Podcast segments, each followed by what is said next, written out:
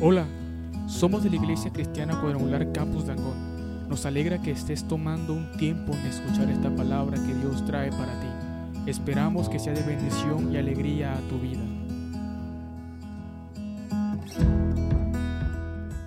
Carta del apóstol Pablo a la iglesia de Éfeso. En el capítulo 4, versículos 17 al 24. Vamos a leer esta porción de la palabra del Señor y luego vamos a meditar en unos dos, tres textos de la palabra del Señor. Y me permito leer a favor de todos ustedes en el nombre del Señor. Tiene como título La vida, la nueva vida en Cristo. Y dice así, versículo 17 del capítulo 4.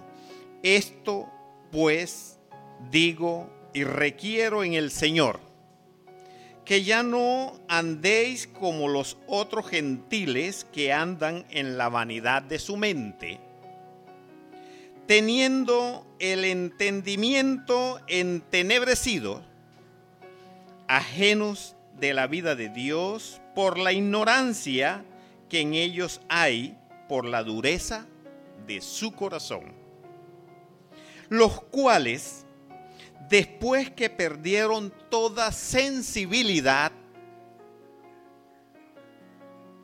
se entregaron a la laxivia para cometer con avidez toda clase de impurezas. Mas vosotros no habéis aprendido así a Cristo. Si en verdad le habéis oído y habéis sido por él enseñados conforme a la verdad que está en Jesús.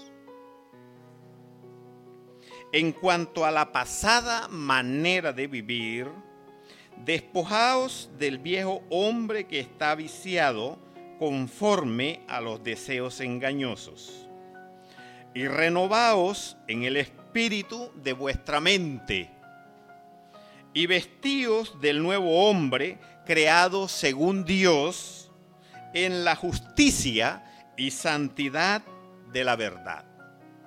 Qué hermosa palabra el Señor nos está regalando en esta mañana. Como título a la reflexión le he colocado en Cristo los antes y después. En Cristo tenemos antes y después. Igual que en la Biblia, la Biblia encontramos también pasajes que dicen antes de Cristo y después de Cristo. Cada uno de nosotros, cuando llegamos al Señor, cuando invitamos a Jesús a nuestras vidas, cuando entendemos el mensaje de la palabra de Dios y comprendemos, comprendemos lo maravilloso que es el Señor en nuestras vidas, pues empezamos a tener un antes y un después. Es maravilloso nuestro Dios, ¿cierto que sí? Cuando la persona tiene un encuentro con el Señor o nace de nuevo, tiene un antes y un después. Lamentablemente hay personas que no entienden lo que es un nuevo nacimiento. Hay personas que no entienden esto. El hombre natural le cuesta trabajo entender y encontramos un pasaje muy conocido en la Biblia. Encontramos un pasaje muy conocido en la Biblia, en el capítulo 3 del libro de Juan. Tiene un tópico que dice Jesús y Nicodemo. Encontramos que este hombre, Nicodemo, era un principal entre los judíos, un hombre que sabía muchas cosas tenía mucho conocimiento material. pero tenía unas dudas. Quizás analizaba la Biblia y no alcanzaba a comprenderla. De igual forma, sucede sucede hoy con muchas personas. De igual forma, muchos tienen la Biblia, leen la Biblia, pero no alcanzan a comprender el mensaje espiritual, el mensaje eterno que hay en ella explícito, que hay en ella ahí para darnos vida a ti y a mí. Y usted detenidamente allá en su casa puede analizar el capítulo 3 de el libro de Juan. Pero me llama la atención, como le estaba diciendo, lamentablemente hay personas que no entienden esto. Mire, este hombre Nicodemo era un hombre que tenía una preparación intelectual grande, pero no podía comprender los misterios del reino de los cielos y tiene un encuentro con el Señor. Tiene un encuentro con el Señor y Él le dice, perdón,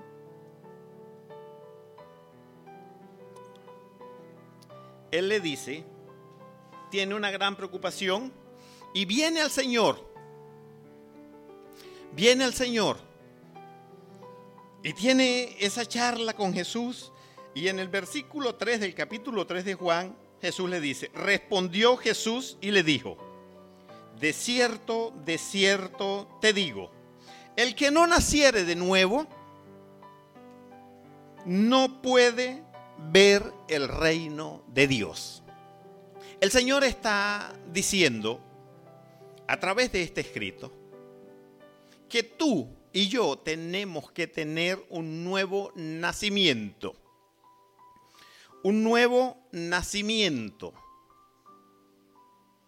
Cuando tú y yo tenemos ese nuevo nacimiento, nuestra vida, podríamos decir, se parte en dos. Un antes y un después. Por eso la mayoría de predicadores decimos, yo antes era esto, aquello, aquello y aquello otro. Porque nos arriesgamos, podríamos decirlo, a invitar al Señor a nuestras vidas. Por eso nuestra vida comienza con un antes y un después. Antes de Cristo éramos una cosa y después de Cristo somos otra. Por eso Jesús le dice a Nicodemo, tienes que nacer de nuevo. Y este hombre intelectual, quizás como muchos hoy, no entendieron eso, no entendían eso. ¿Qué es nacer de nuevo. Nicodemo le dijo, ¿cómo puede un hombre nacer siendo viejo? ¿Puede acaso entrar por segunda vez en el vientre de su madre y nacer? Respondió Jesús, de cierto, de cierto te digo, el que no naciere del agua y del espíritu, no puede entrar en el reino de Dios. Este mensaje va para ti, amigo. O para ti, hermano, que te has acostumbrado a estar yendo y viniendo a una iglesia. Pero nunca has tomado la decisión de hacerle la invitación a Cristo para que tú nazcas de nuevo, decirle que tú quieres tener un nuevo nacimiento. Y Jesús está diciendo, el que no nace de nuevo no puede entrar en el reino de Dios. Esto le desbarata la creencia, esto desbarata ese pensamiento que tiene el hombre y la mujer natural del común, que dicen que todos van para el cielo. Lamentablemente, Jesús mismo, esto salió de la boca de Jesús, que el que no naciere de nuevo no puede entrar en el reino de los cielos. Entonces, ¿qué implica un nuevo nacimiento? Por eso el apóstol Pablo, por eso el apóstol Pablo en el libro de Efesios, donde estábamos leyendo, en el versículo 22 del capítulo 4 dice, en cuanto a la pasada manera de vivir, lo que habíamos vivido antes, lo que tú y yo practicábamos antes, está diciendo el apóstol Pablo, en cuanto a la pasada manera de vivir, despojaos del viejo hombre que está viciado conforme a los deseos engañosos. Cuando tú y yo tenemos un nacimiento, como es un nacimiento espiritual que casi tú y yo no podemos entender, pues venimos, venimos cargados de una cantidad de cosas. Y el apóstol Pablo está diciendo aquí, en cuanto a la pasada manera de vivir, despojaos del viejo hombre que está viciado. Pero les decía hace un momento, el Señor está invitando a que tú y yo tengamos un nuevo nacimiento a que tú y yo invitemos al Señor y nazcamos de nuevo. Cuando tú y yo nacemos de nuevo, nos hacemos como niños. Tenemos que ser como niños. Por eso la Biblia está enseñando que tenemos que hacernos como niños. El nuevo nacimiento nos hace como niños. Por eso Jesús dijo, no, si no os hacéis como niños, no entraréis en el reino de los cielos.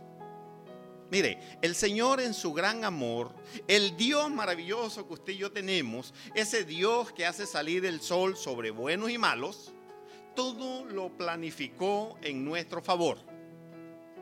Todo lo diseñó de tal forma que tú y yo no pudiéramos tener excusas un día delante de Él.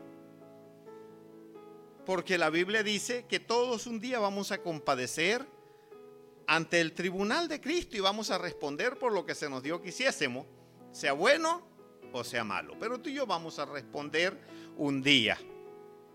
Entonces el Señor todo esto lo planificó. En Mateo 18:3 está diciendo eso. Si no os hacéis como niño, no entraréis al reino de los cielos.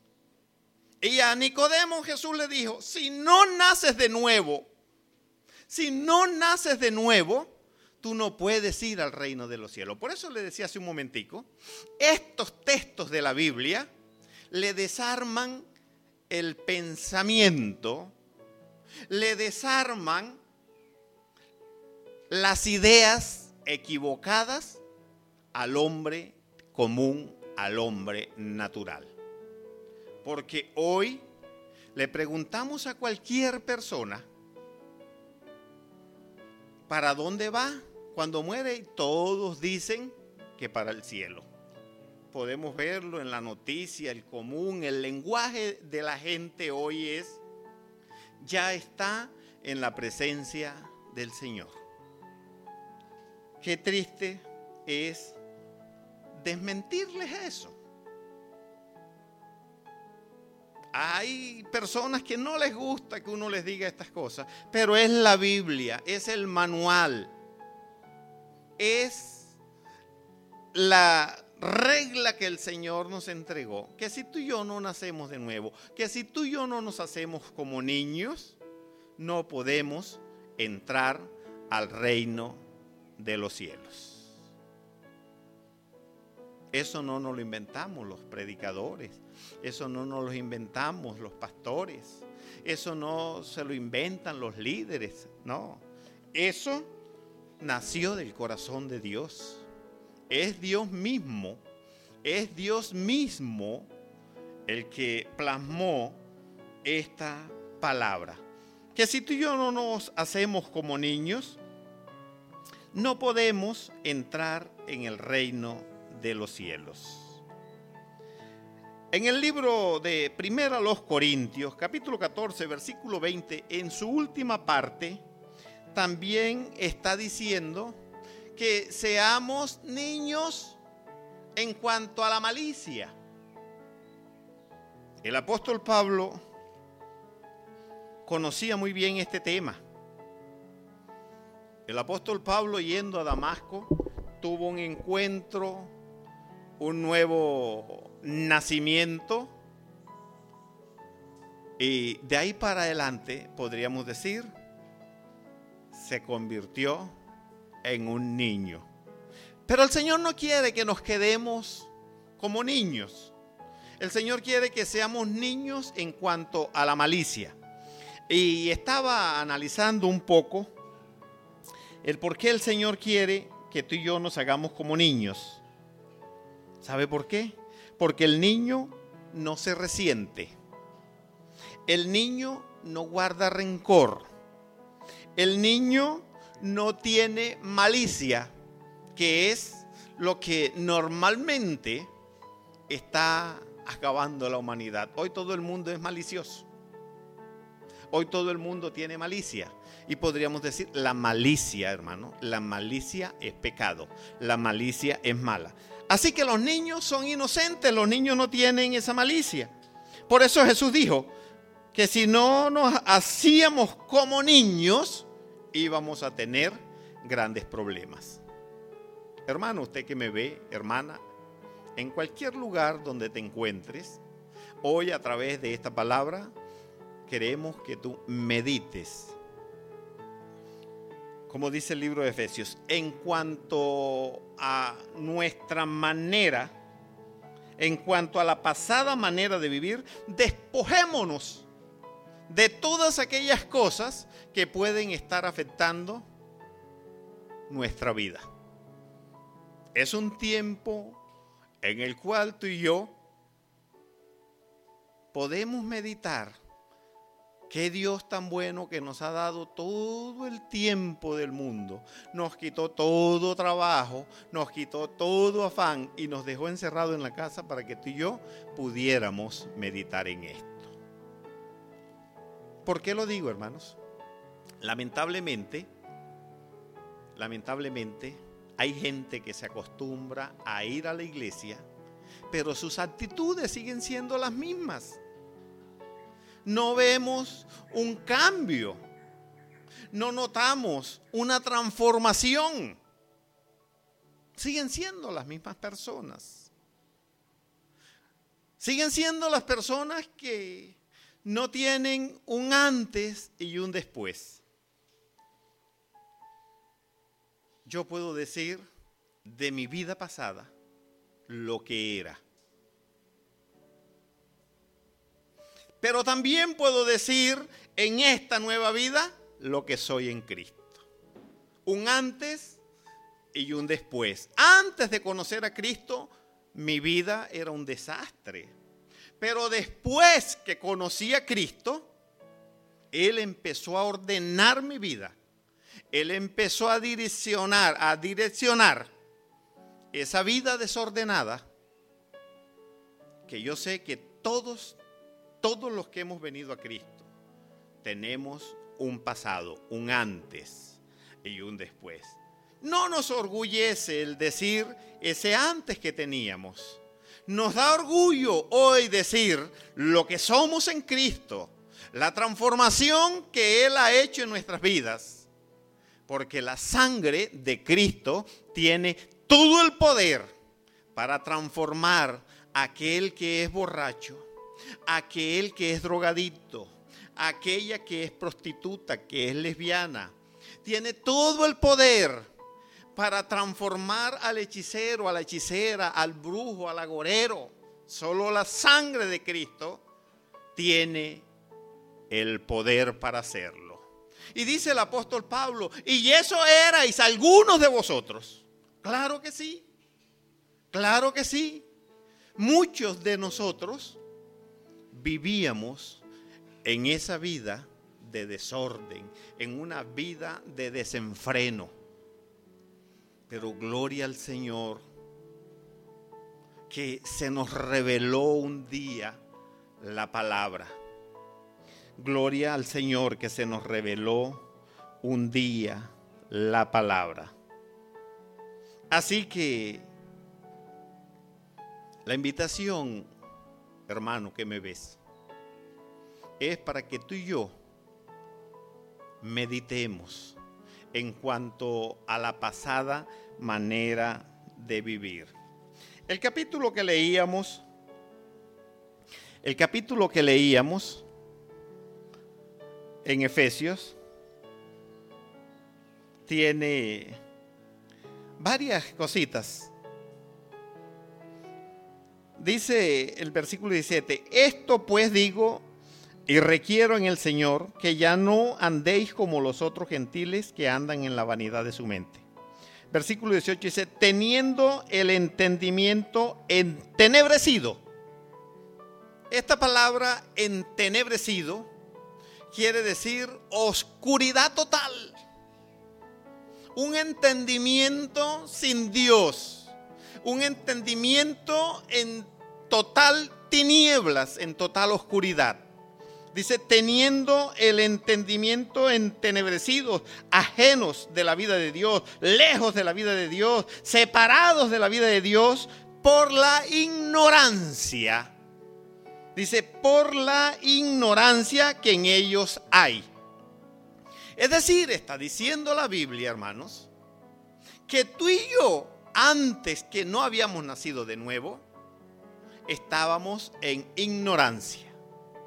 Entonces, esto da bases, hermano, para decir que las personas que andan por el mundo sin Cristo están en ignorancia. Y ya habla cosas por decir. No entienden el verdadero significado de la palabra de Dios. La palabra del Señor nos las dejó, todo está escrito, no para que la tuviéramos de adorno en la casa, no para que la tuviéramos abierta en un solo pasaje, ahí que ella sola hiciera el milagro. No, no, no, no. La palabra de Dios es la única que puede transformar la vida del ser humano. Bendito el Señor. Para eso no la dejó, para que tú y yo la escudriñemos, para que tú y yo meditemos en ella. Entonces estaban en la ignorancia. El libro de los Hechos dice, capítulo 30, versículo, o 17, capítulo 17, versículo 30, si no estoy mal equivocado, 30, 31.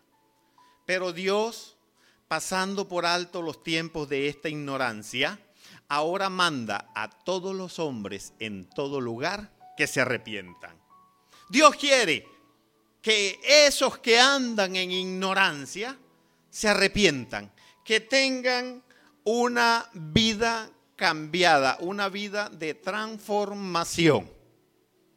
Dios quiere eso. Versículo 19 dice, los cuales, después que perdieron toda sensibilidad, y se entregaron a las lascivias para cometer con avidez toda clase de impurezas. Mas vosotros no habéis aprendido así a Cristo. Bueno, aquí habla que andan en la vanidad de su mente, dice el versículo 17, la última parte, que andan en la vanidad. ¿Qué es vanidad? Vanidad es una característica de un ser vano. Eso es lo que significa vanidad. Un ser vano, un ser vacío, un ser hueco. No tiene nada, falta, falto de realidad. La teología cristiana dice, la vanidad hace que el hombre sienta que no necesita a Dios. Tremenda esta palabra, hermano que el vanidoso siente que no necesita de Dios. Entenebrecidos, otra palabra que me llamó la atención, es andar, como decía un momentico, en tinieblas o en una completa oscuridad. Es una mente en oscuridad, alejada totalmente de Dios. Pero también me llama la atención que dice el versículo 19 en su última parte, se entregaron a las lascivias para cometer con avidez. ¿Qué es avidez? Avidez, estuve investigando un poco y dice que es un deseo fuerte, un deseo intenso de tener o de hacer algo. Eso es avidez. O conseguir algo. Es un deseo insaciable. Se vuelve en avaricia. Se vuelve en glotonería. Comes, comes, comes y no te llenas. Dice, es similar a la codicia, es similar a ansias, es similar a anhelos o deseos desenfrenados. Significa avidez. El apóstol Pablo nos escribe en esta carta de capítulo 4 de Efesios, porque sabe que el hombre siempre está cargado del mal el hombre siempre está cargado del mal. Por eso en esta carta y, en la Biblia dice que nos despojemos. Como el hombre está cargado, que tú y yo tenemos que despojarnos de todo peso, de toda carga. Y termina diciendo el versículo 24, y vestidos del nuevo hombre, vestidos. El versículo 23 dice, y renovados en el espíritu de vuestra muerte, y vestidos del nuevo hombre creado según Dios, en la justicia y santidad de la verdad. El Señor siempre quiere que tú y yo nos vistamos de justicia, que nuestra vida sea una vida justa, íntegra, que sea una vida de verdad, en verdad, que sea una vida apartada para Él. Por eso te decía hace un momento, cuando tú y yo vivimos una vida íntegra, una vida en verdad, una vida de santidad, podemos decir que tenemos un antes y un después. Es triste ver personas que no, no dicen, mi vida pasada antes era así. Bueno, hoy en día tenemos nuestros jóvenes, mis hijas, no pueden decir, expresar, yo antes era esto, porque ellas no conocieron ese, ese mundo. Pero de todas formas, de todas formas, ellas tuvieron que invitar al Señor, los jóvenes que nacen en un hogar cristiano, casi no tienen un antes que contar. Casi no tienen un antes que contar como la reflexión, el tema de la reflexión era, en Cristo tenemos un antes y un después. Ya los mayores que llegamos al Señor después de, de haber vivido una vida desordenada, pues somos los que tenemos un antes y un después. Nicodemo pudo, después que vino a Cristo, empezó a tener un antes y un después. Eso es lo que el Señor quiere. ¿Por qué te decía hace un momento? Hay personas que se acostumbran a ir a las iglesias. Es un peligro. Cuando solo tú te acostumbras a ir a la iglesia y no invitas a Cristo al corazón. Hay personas que manejan un ministerio, se desempeñan, aprenden a vivir como cristianos, pero nunca han tenido un encuentro personal con el Señor. Nunca le han dicho, Señor, con esa sangre que derramaste, lava, limpia mis pecados límpiame de toda maldad, límpiame de estas cosas que me contaminan. Es un peligro, hermanos, porque tú y yo tenemos que ser limpiados por la sangre de Cristo. Porque de nada sirve. Y esto, ¿por qué lo digo, hermano? Hay gente que se acostumbra a ir a la iglesia y el cambio sigue normalito, no se ve que que tengan un cambio que pueda reflejarse en sus vidas. Y el Señor quiere que tú y yo reflejemos santidad, como dice el versículo 24. Que vivamos en justicia y santidad de la verdad. En justicia y santidad de la verdad. ¿Por qué el Señor siempre nos está llamando a que vivamos en santidad? Y dice el apóstol Pablo, hermanos, que nos despojemos, que nos despojemos de aquellas cosas que nos afectan, que nos pueden dañar. Y me llama la atención que el versículo 24 termina diciendo, creado según Dios en la justicia y santidad de la verdad. En el Antiguo Testamento también dice, como aquel que os llamó es santo, sed vosotros santos en toda vuestra manera de vivir. A veces cuesta trabajo, hermano, en nuestra mente finita pensar, ¿cómo voy a ser santos? Y tenemos un enemigo, hermanos, que vive ahí a la par de nosotros. Tenemos ese enemigo que vive acusándonos.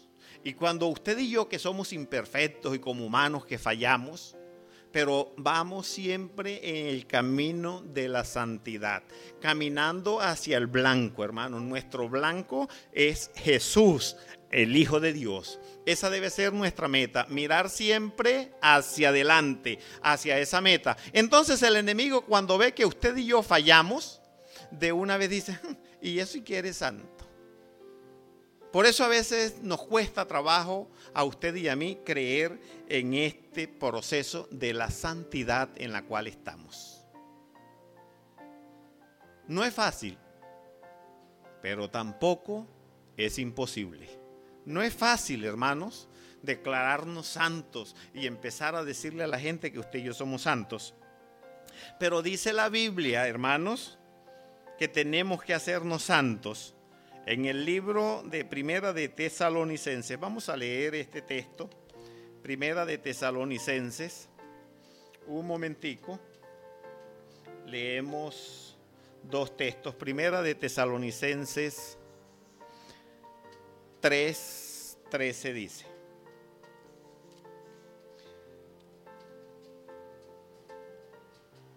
para que sean afirmados vuestros corazones irrepresibles en santidad delante de Dios nuestro Padre en la venida de nuestro Señor Jesucristo, con todos sus santos. Mire, para que sean afirmados vuestros corazones irreprensibles en santidad, irreprensibles en santidad.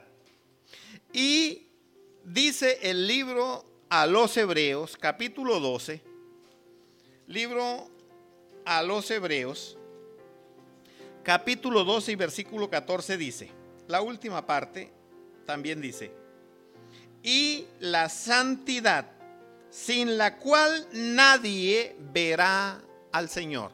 Esta es, este es el complemento de lo que Jesús dijo, le dijo a Nicodemo. Si no naces de nuevo, no puedes entrar al reino de los cielos.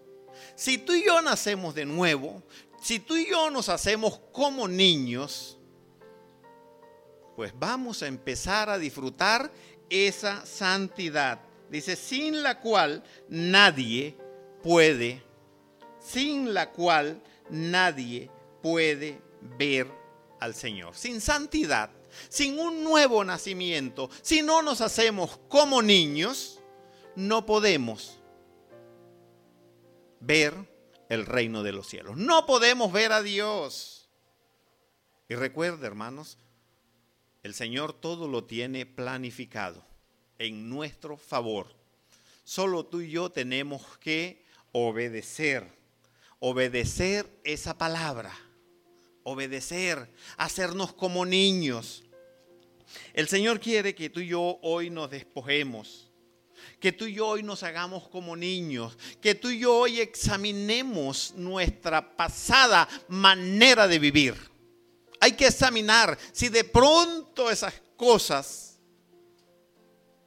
que teníamos antes nos puedan estar afectando hoy y no nos estén dejando caminar en santidad y en justicia. Examinemos nuestras vidas.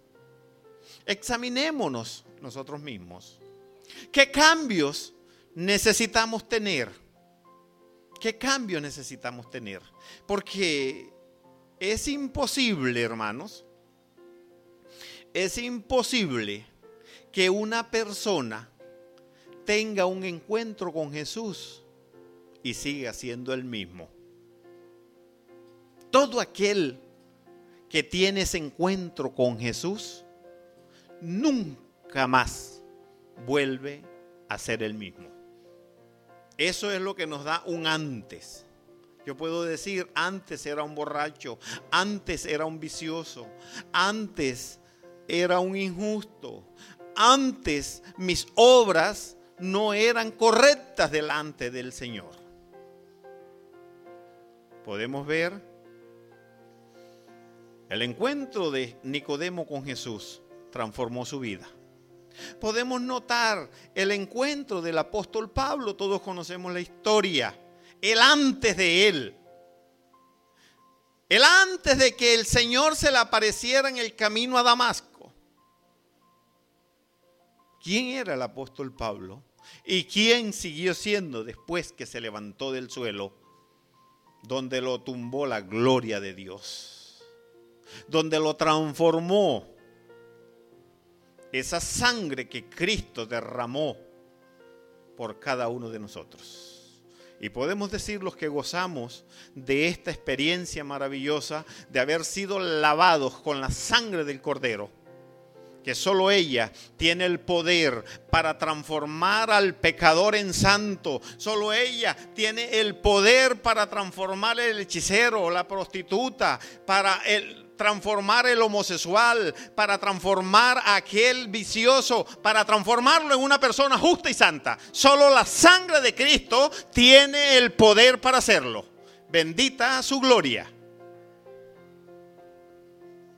Así que, amada iglesia, hermano, tú que me ves en cualquier lugar donde te encuentres, es hora de que examinemos nuestra vida es hora que examinemos tú y yo nuestro caminar y empecemos a vivir en santidad y en justicia. Es tiempo, hermanos. Es tiempo que lo hagamos. Es tiempo que empecemos a sacudir esa mochila. Es tiempo que empecemos a sacudir ese costal que cargamos. Es tiempo que nos sacudamos del pecado que nos asedia, dice la Biblia. Y empecemos a llenarnos de ese nuevo ser, de ese nuevo hombre, que es conforme al que nos llamó. Usted y yo tenemos que anhelar a ser como aquel que nos llamó, como Cristo para que tú y yo podamos disfrutar, podamos disfrutar de esas mansiones gloriosas, de ese lugar que Cristo fue a preparar, para que tú y yo lo podamos hacer. Es tiempo de que examinemos. Por un momento, tú que me estás viendo, tú que estás ahí conectado, empieza a mirar tu vida interior. Empieza a examinar qué tanto hay en mi vida. ¿Qué tanto tengo que me pueda estar afectando?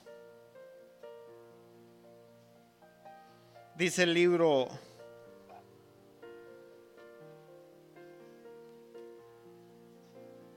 sagrado, la Biblia, que tú y yo tenemos que vivir en santidad, despojados y vestidos y renovados cada día, que nos debemos despojar de toda mentira, de todo engaño, de todas estas cosas que nos asedian, que nos acechan.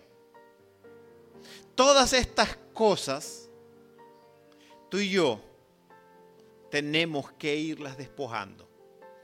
Es tiempo de que meditemos. Es tiempo que nos examinemos.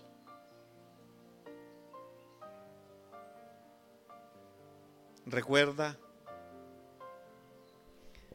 que el Señor dice en su palabra, en aquel tiempo, en el tiempo final, dice la Biblia, muchos me dirán, Señor, Señor, en tu nombre hicimos esto o aquello o aquello. En tu nombre echamos fuera demonios. En tu nombre sanamos enfermos. En tu nombre íbamos y predicábamos. Y lo triste es la respuesta que dice el Señor, que Él les dirá, no los conozco. No los conozco.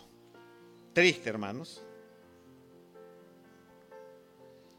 Dice el libro de, de Colosenses, capítulo 3, versículo 5 en adelante. Haced pues morir lo terrenal en vosotros, fornicación, impureza, pasiones desordenadas, malos deseos y avaricia, que es idolatría. Cosas por las cuales la ira de Dios viene sobre los hijos de desobediencia. En las cuales, versículo 7, en las cuales vosotros también anduvisteis en otro tiempo cuando vivías en ella. Cuando usted y yo estábamos en la vida pasada, lejos del conocimiento de Dios, con la mente entenebrecida, practicábamos todas estas cosas. Pero el Señor quiere, como ellas siguen acechando nuestra vida, para hacernos volver, porque tenemos un enemigo que se complace. Si nos acecha, si Él pudiera hacernos caer, fuera un triunfo para Él, pero el Señor lo reprenda. El Señor nos da las fuerzas. El Señor siempre está con nosotros como poderosos gigantes para protegernos, para hacer un cerco, un vallado de protección alrededor de todos aquellos que hemos sido lavados por su sangre. Pero este enemigo quiere que tú y yo volvamos a esas cosas donde estuvimos antes.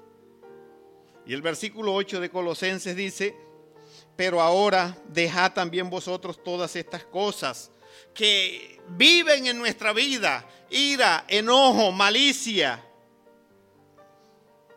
ira, enojo, malicia, blasfemias, palabras deshonestas de vuestra boca. Todavía es posible que seamos maliciosos. Y recuerde que al comienzo le dije que la malicia es pecado. El Señor está diciendo que dejemos todas estas cosas. El versículo 9 dice, no mintáis los unos a los otros. Hay que examinarnos, como le decía hace un momentico, hay que sacudir esa maleta, ese costal, ese bolso, esa caja, no sé qué cargas en tu vida. Pero hay que sacudirla para ver qué hay. Recuerda que nuestra vida es como las casas viejas sino, o una casa normal, puede ser nueva, pero si tú empiezas a meter chécheres a un rincón, esa casa se va a llenar de cucarachas, de telarañas, de hormigas, de ratones, de cuanta clase de cosas sucias hay el enemigo que nos acecha también quiere llenar nuestra vida, este depósito, esta casa que el Señor limpió, que el Señor transformó con su sangre, pues Él quiere también llenarla de todas estas cosas porque sabe que si logra minar nuestra casa vamos a tener problemas el día que tengamos que presentarnos ante el Dios de los cielos, ante Jesús, quien fue quien derramó su sangre para lavarnos. Examinémonos, hermanos. Examinemos nuestra vida. Examinemos nuestro caminar. Empieza en este momento en una forma simbólica. Abre ese bolso, abre esa maleta, abre ese cajón que se llama vida. ¿Y qué hay que hay que sacar de ahí? Despojémonos de todo peso el pecado, la mentira, el engaño, la malicia, la ira, las contiendas, todas estas cosas se vuelven pesadas en nuestra vida. Y recuerda que nuestro equipaje debe ser un equipaje de viajero, un equipaje liviano, porque al cielo no va a entrar cosa inmunda. Despojémonos de todas estas cosas. Examinemos nuestro caminar. Que Dios les bendiga. Que Dios les bendiga, mis amados. invitarte para que meditemos, para que reflexionemos